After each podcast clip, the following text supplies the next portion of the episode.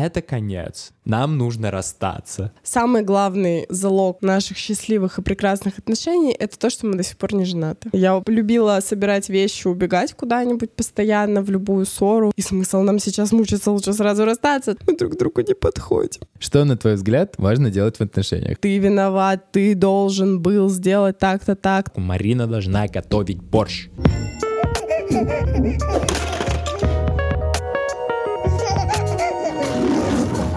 Всем привет, с вами подкаст «Как приручить льва». Меня зовут Степа. Меня Марина. И это искренний подкаст о родительстве. Это наш второй выпуск, и сегодня мы записываем его о отношениях в целом и о отношениях, когда у тебя рождается ребенок. Что в них меняется, какие практические советы мы вам можем преподнести и поделиться своим опытом. Возможно, какие-то вещи помогут вам улучшить ваши отношения. Мы даже на такое претендуем. Смелое заявление. Вчера мы готовились к записи этого выпуска, и, честно признаться, мы много часов вчера философствовали, дискутировали, спорили и обсуждали всяческие вопросы, связанные с отношениями. Надеемся, что сейчас выпуск получится не таким длинным, как наши вчерашние разговоры. Одним из важных вопросов вообще в нашем вчерашнем философском диалоге был то, что такое любовь. Вот, поэтому прямо сейчас мы предлагаем вам написать свои варианты ответов в комментариях, потому что нам было бы очень интересно узнать. Вопрос философский, для каждого ответ какой-то свой. Тем не менее, что для вас есть любовь, как вы это понимаете для себя? Мне кажется, это для каждого что-то свое. Но это очень интересный вопрос. И над ним очень интересно думать. И, кстати, первый практический совет — обсудите этот вопрос со своим партнером. Можно узнать очень много нового, что для него ценно, какие проявления любви для него ценны, затронем все-таки немаловажную тему сейчас. Это именно наши отношения и вообще отношения после появления ребенка. Вот если кратко подвести итог, что скажешь, они стали лучше или хуже? Лучше. Почему? Я думаю, что все благодаря тому, что мы пережили многое. Много испытаний, если это можно так сказать. И мы всегда были рядом, мы всегда действовали как сплоченная команда. Я это невероятно, безумно ценю в наших отношениях, что мы всегда сообща работаем. Когда возникают какие-то проблемы, конечно, мы не идеальные, мы тоже ругаемся, иногда мы друг друга не слышим и не понимаем, и все такое. Но, короче, большинство, в большинстве случаев мы прекрасно понимаем, что есть проблема, беремся за руку, и мы ее решаем. И, естественно, с появлением льва у нас стресс просто x10 стал. Раньше мы вообще не знали, что такое стресс. И, соответственно, мы друг друга как бы проверяли на прочность, и из-за этого наши отношения крепли. То есть э, трудности сплочают? Я думаю, что да. Я с тобой согласен насчет испытаний. Именно этот душераздирающий стресс-крик доносящийся из нашего сына, сплочил нас и сделал нас э, в плане пары, мне кажется, гораздо, ну, как-то сплоченнее, сильнее, гармоничнее, как-то более, даже я бы сказал, ну, любить мы стали как-то друг друга сильнее, наверное, за счет этого. Тем не менее, мы же могли в этот момент э, не сплочаться, а наоборот расходиться. Могли, и, наверное, это было бы проще даже, возможно, для кого-то из нас. Но я думаю, что был очень заложен хороший фундамент. То есть, э, как бы я сейчас не думала и не сравнивала в процессе, когда говорила об испытаниях нас теперешних с нами из прошлого и думала, типа, блин, какие инфантильные дети, были раньше, и какие тупые ссоры были. И именно ссоры. Сейчас даже ссоры не назовешь э, то, как мы ругаемся, потому что это просто конфликты. Все равно мы уже тогда что-то делали. Как минимум, мы всегда в итоге приходили к честному, открытому диалогу. И для меня это базис. И за счет того, что изначально мы заложили вот этот фундамент, и мы много разговаривали и в процессе беременности. Ты в процессе беременности вообще нахавался в первом триместре, когда у меня гормоны херачили просто вот так.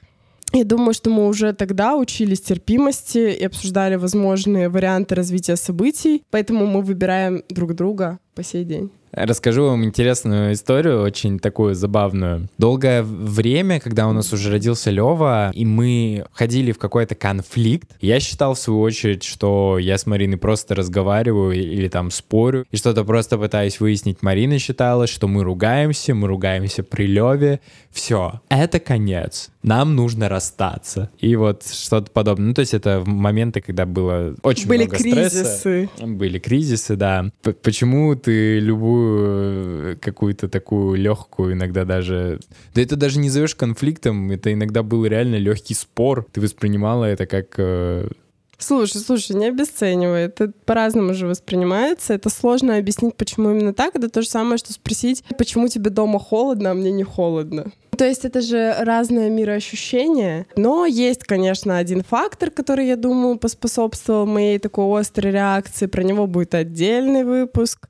Но суть в том, что я проделала над собой действительно большую работу. Я очень такая драма квин в прошлом, реально. Я любила собирать вещи, убегать куда-нибудь постоянно, в любую ссору, во всех своих отношениях. Мои бывшие молодые люди вообще натерпелись. На Степу так много еще горя не пришлось. Ну, короче, насмотрелась фильмов, начиталась книжек. Вот. И, э, видимо, какие-то отголоски еще оставались этого. Вот, когда случался конфликт, у меня реально это настолько гиперболизировалось, просто доводилось до предела, дело, что я думала, что все, мы будем несчастны. У меня почему-то сразу же начинает вот это вот, как снежный ком, я сама себя докручиваю, понимаешь? Мгм. То есть я не думала раньше Понимаю.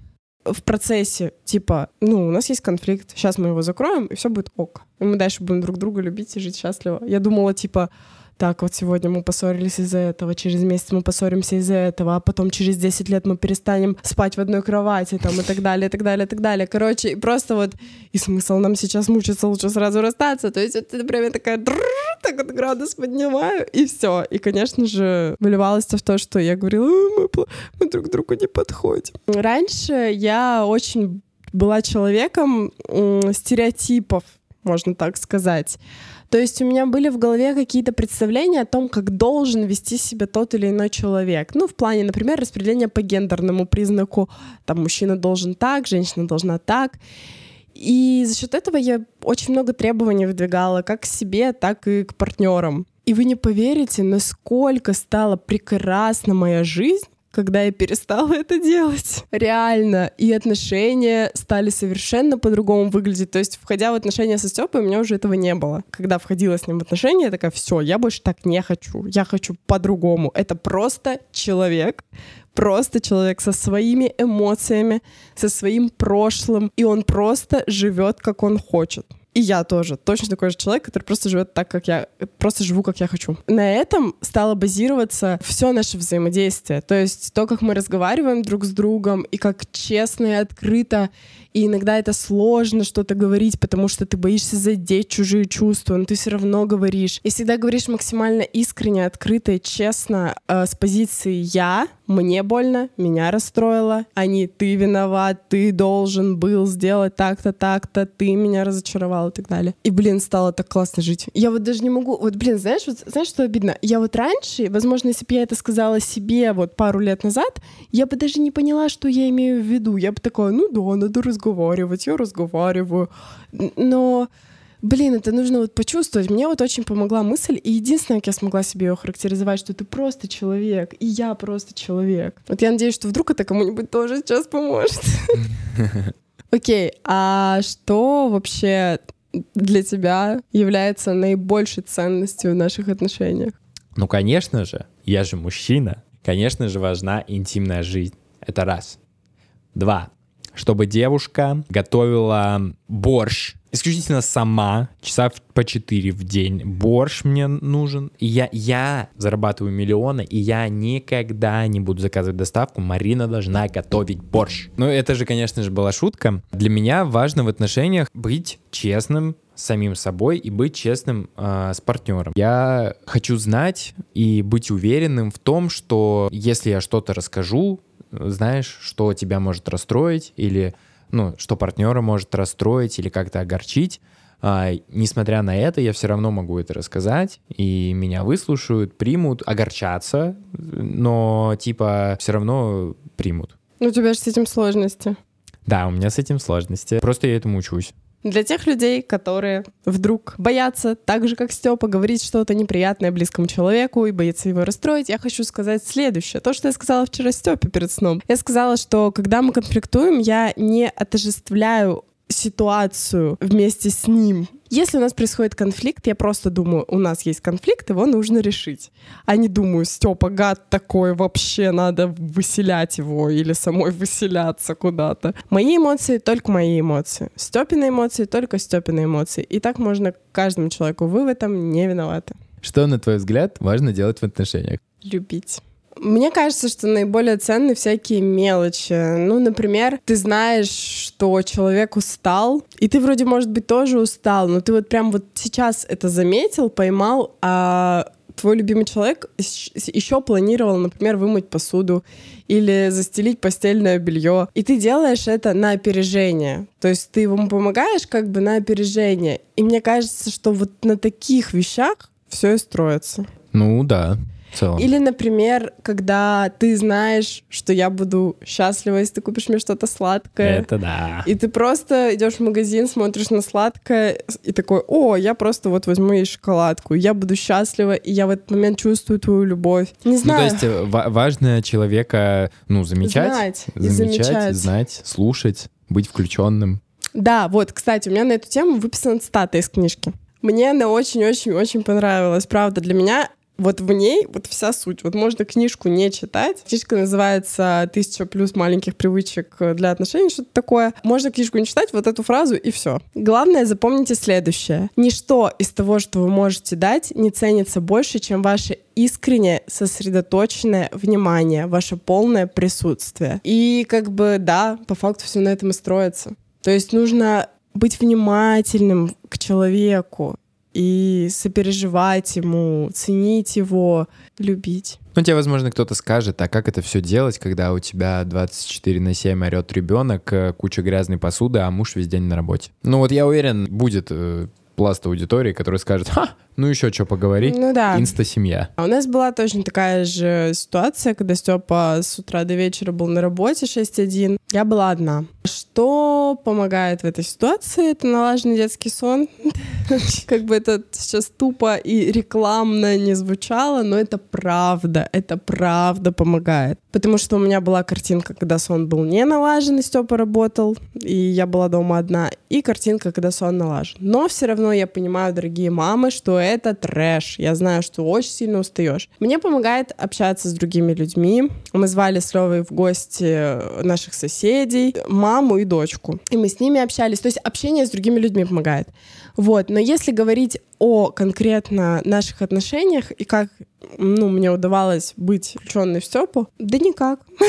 Ну, в плане в дни, когда мы оба работаем, ну, я работаю мамой, Степа работает на работе, и мы оба реально просто максимально устали. Ну, я просто говорила, Степ, я не могу сегодня разговаривать. Можно просто помолчим вместе. И вот мне кажется, вот эта искренность, это тоже очень важно. А иногда мне, наоборот, хотелось что-то обсудить. И я говорила, меня вот это беспокоит, меня вот это волнует, давай вот об этом поговорим. И он также мог мне сказать, у меня сегодня нет сил, и я также относилась к этому, к нему с пониманием. Ну и, конечно, мы качественно проводили выходные дни. Как ты со своей стороны, когда ты херачил 6.1 с утра до вечера, как ты находил все ресурсы? Слушайте, ну, я тут скажу, возможно, банальную вещь. Ничего в этой жизни, кроме как моя семья и близкие люди, общение с ними не принесло мне счастья по факту. Вообще ни деньги, ни какие-то карьерные перспективы, ничего физического мне не принесло счастья. Мне счастье в моей жизни принесли только, ну, как бы другие люди, грубо говоря. И поэтому вообще очень важно... Ты что, плачешь? Ты врешь. Нет, правда, ты меня трогал. Я не плачу, потому что у меня макияж. Я считаю, что, ну, нет ничего, поэтому важнее. Это, это правда, ни от чего в жизни ты не будешь так счастлив, как от простых вещей, как просто, типа, близкие люди. Если совсем честно, нам помогал Дима Зицер, которого мы слушали 24 на 7. Да, кстати, он нам тоже очень помогал. Который, кстати, тоже говорит, на самом деле, очень много о том, что классно ходить на любимую работу. И если ты ходишь... Ну, типа, у всех бывают периоды в жизни, когда ты ходишь на какую-то фигню и попусту тратишь там время свое, которое мог бы качественно провести с семьей. И это нормально, но нужно иметь в себе силы бросать это все, потому что это не, вообще незачем вам. Вот знаете, есть вот, э, вот такой отрезок жизни, где мы рождаемся, вот такой отрезок жизни, где мы живем основную жизнь, и вот такой отрезок жизни, где мы старенькие. Ну, вот это вот основная часть, в которой мы живем. И если вы вот эту вот основную часть проводите просто на какое-то, типа, фигне, которая вам даже удовольствие не приносит, ну, это как-то глупо же. Надо быть честным и понимать, что вообще в жизни нет ничего важнее, кроме детей, родителей, жены, там, друзей. Все, ну нет ничего важнее. И того, чтобы планета наша была здорова и счастлива самый главный залог наших счастливых и прекрасных отношений — это то, что мы до сих пор не женаты. Это однозначно, да. Свадьба в мае, так что вот... Посмотрим. Да, мы, мы по-любому снимем какое-нибудь видео там, и мы скажем, что поменялось. Поменялось ли что. А вдруг мы, короче, сейчас с тобой проведем такой эксперимент, мы явно не единственные, кто такие, тем не менее, и мы, короче, типа потом скажем, что такие, да, типа, что залог гармоничных, крутых отношений даже с ребенком — это не быть в браке.